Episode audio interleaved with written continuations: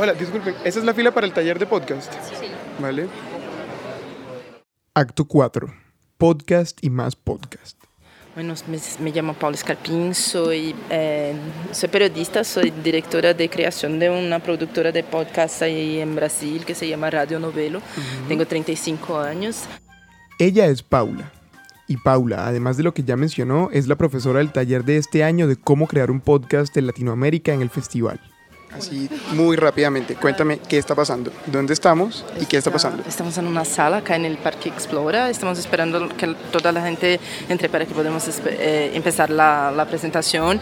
Y va a ser una presentación súper breve porque la idea es que la gente se ponga, pueda se poner a trabajar porque es un taller, al final de cuentas, entonces es, tiene que ser práctico. Afuera de la sala hay más de 100 personas que quieren entrar al taller, aunque aquí haya alrededor de 50 sillas. Igual van a entrar casi todas. En cuestión de nada esto estará lleno, así que ya vamos a comenzar. Solamente eh, quiero darle la, bienvenida a esta séptima edición del Festival Gabo, a este taller Cómo crear un podcast en, Latinoamérica con Paula Escarpín. Ya saben, estamos eh, en segundo día de festival, todavía nos falta uno, todavía nos faltan muchas actividades, así que los invito a conectarse todos nuestras redes sociales, en Twitter, Instagram, Facebook. Hablé un poquito rápido, muy costeño, pero bueno, ya vamos a arrancar el taller. Muchas gracias por estar acá. En este episodio vamos a escuchar momentos y voces que dejó este taller de más de tres horas del que, ya verán, mucha gente salió muy, muy contenta. Si se preguntan cómo es un taller en el Festival Gabo, pues es así. Muchas pregunta, ayer, ayer en la entrevista la gente siempre quiere decir, ah, ¿cuál es la diferencia entre podcast y entre la radio? Y para mí es lo mismo. Incluso a mí no me encanta el, nombre podcast y los voy, la palabra podcast, y los voy a decir por qué. Pod viene de iPod, que es una, un aparato ahí que, que, no existe más, un aparato que, que, eh, Creo que la palabra podcast es una palabra nati muerta, ¿sabes? Que, que ya empezó con un nombre de un dispositivo que nadie tiene más, que es un iPod. Y, y, el cast viene del broadcast. Entonces, podemos, podríamos decir simplemente radio, pero no, decimos podcast porque es el tipo de radio que ponemos en los oídos. Pero ¿será que un, un, normalmente cuando se dice, ah, un podcast es un programa narrativo, eh, pues ¿será que la radio no podría tener un programa narrativo? ¿O será que el podcast no podría tener un programa que sea casi conversacional, casi como si fuera colgado ahí en vivo? Creo que es, eh, tanto la radio cuanto el podcast no son géneros, son canales, son, son me, medios diferentes. Y, y nos cabe a nosotros pensar diferentes modelos de podcast. Es solo un canal, solo un medio y, y, y nosotros tenemos que inventar maneras diferentes de, de utilizarlo. Efectivamente, el podcast no es diferente a la radio. Los podcasts son, en su acepción más simple, programas de radio. La diferencia es que los puedes escuchar cuando quieras porque por lo general permanecen en la nube y están en las aplicaciones. Es sencillo. Podcast no, entonces es un clip de audio, un, tipo de archivo que no es un género, o sea, puede ser lo que tú quieras. Hay un montón de maneras de, de, hacerlo. Y acá son los narrativos que van a ser donde vamos a tener más atención hoy. Paula nos está dando muchos ejemplos de podcast. Tiene una gran presentación proyectada en la que se pueden ver los logos de shows clásicos del formato como Serial o This American Life, otros brasileños que son de su agrado y otros en español como Radio Ambulante, por supuesto, o el podcast de Diana Uribe. Y es que aunque la radio y el podcast sean lo mismo, porque lo son, es fundamental tener referentes que se reconozcan a sí mismos como podcast, porque por lo general son ellos los que están intentando expandir las fronteras de la narración sonora y diversificar el tono y la manera en la que se hace radio. Otros ejemplos que vamos a seguir hablando, entonces voy a poner, eh, son como cinco ejemplos, voy a poner el próximo para que podamos seguir eh, pensando que por, por qué son interesantes. Entonces volví a preguntarle al médico, bueno, entonces, ¿cómo es que vamos a hacer esto? Y esa conversación él ya la había tenido 150 mil veces, pero necesitaba como volverlo a repasar. Entonces él le decía, pues cuando usted esté listo, se va a recostar en su cama o donde quiera estar cómodo. Lo primero que voy a hacer es ponerle un catéter en una venita, y le voy a dar un sedante, lo voy a dormir profundamente y en realidad ese va a ser para usted su muerte, no va a estar muerto físicamente, pero usted se va a dormir plácidamente, tranquilo y en ese momento y solo en ese momento, por esa misma vía intravenosa, le aplico la droga que sí le va a parar el corazón, eso toma unos segundos. En este capítulo vamos a contar la historia de la muerte por eutanasia de Tito Livio Caldas. Para hacerlo, vinimos a un lugar que durante su vida fue muy especial para él.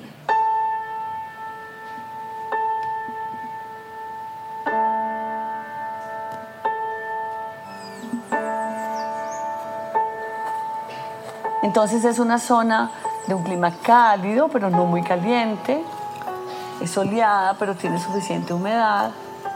Y es ideal para, de hecho le llaman como, no sé, la ciudad de las orquídeas, al pueblo que queda aquí cerca.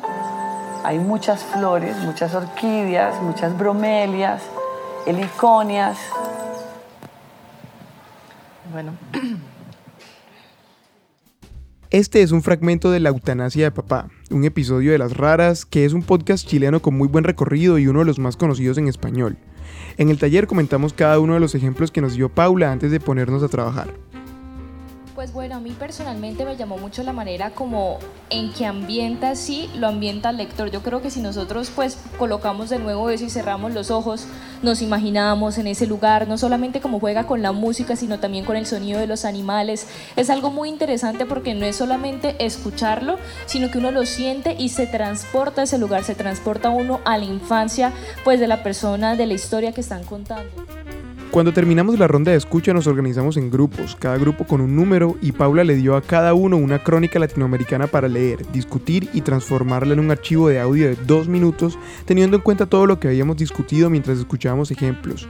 Que el podcast narrativo transporta, que debe tener mucho ritmo, que el sonido ambiente y la música suman valor estético y narrativo y más. Listo Paula, entonces ya está la gente en acción. ¿Qué esperas tú con este ejercicio de los talleristas? Ah, es- eh, lo siento que tengan que trabajar sob presión, que es una, cosa que a mí no me gusta hacer, pero la idea es que eh, pensa- eh, podamos pensar en algo que sea eh, convertir el texto escrito, el texto oral, pensar en, en escribir para el oído y después pensar en montar un guion donde podamos em- eh, elencar las informaciones a partir de una crónica que normalmente casi todo el mundo empieza escribiendo y entonces tiene que ir hacia el, el oral y, y esa es la idea que se Con las indicaciones de Paula y después de que cada grupo leyó, arrancó la discusión creativa, la parte caliente del taller. Bueno, pues estamos acá preparando un podcast precisamente, eh, utilizando una crónica eh, para construirlo y entre todos hacemos como la, la edición, preparamos el guion, eh, nos repartimos los personajes para hacer las locuciones. ¿Qué crónica les tocó? Una de una escritora argentina, ¿cómo se llama? Eh, se llama Las Picateras Carajo. Ajá, ¿y de qué va? Bueno, va de una, de una marcha que se dio en Argentina por eh, una protesta eh, alimentaria. ¿Cómo van por acá? Bien, ¿Qué, qué- qué crónica les tocó? ¿Qué historia tienen? una historia muy jodida. Nos tocó un, una diatriba escrita sobre por qué Disney World es lo peor para los padres. Bueno, nos tocó la crónica más difícil, De verdad, ¿no es cuál es? por supuesto. eh, se llama eh, La Fiscalía acusa a Miguel de ser un asesino desalmado del Faro. Y bueno, es un reto para poder contar de una manera en dos minutos eh, como la esencia de la historia. Bueno, no, es un super ejercicio. Primero, básicamente, porque estamos aquí colegas de varias naciones y de varios medios y de varias plataformas. Y entonces estamos tratando primero de generar un grupo, de identificar una historia, este, de estructurarla cada uno con su pensamiento y de ver cómo aportamos y cómo eh, adaptamos un poco lo que nos está diciendo, lo que estamos aprendiendo pues, en el taller. A mi grupo particularmente le tocó una crónica que se llamaba El último Hitler uruguayo, escrita por Leonardo Habercon. El texto narra la historia de un tipo al que le pusieron Hitler en Uruguay y que, quién sabe por qué, le puso el mismo nombre a su hijo. La crónica también repasaba la tendencia cultural de poner nombres raros en ese país y en Sudamérica en general, y esto fue lo que resultó.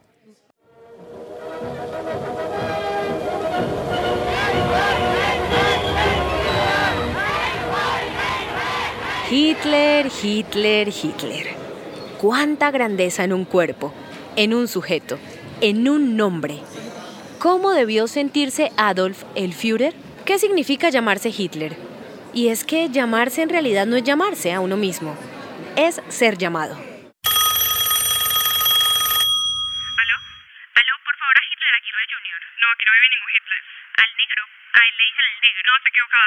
pero no.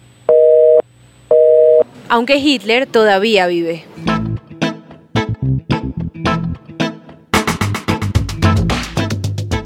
Hitler da Silva. Hitler Pereira. Hitler Eder Garoso. Juan Hitler Parley. Hitler de los Santos. Hitler Alberto. O sea, y otros que nacieron en Uruguay, todos compartiendo el nombre y sin saber el origen del mismo, a excepción de uno, Hitler Aguirre. Así como al negro, qué ironía, Hitler Aguirre Jr. no le dieron la oportunidad de escoger su nombre, a mí tampoco. Soy Lady Quintero por Lady D. Bienvenidos a Hitler Vive, una producción de los 11, que en realidad somos 6, que narrará la historia de Hitler Aguirre, un uruguayo que por tradición y por bobo le puso a su hijo Hitler. Quédense con nosotros.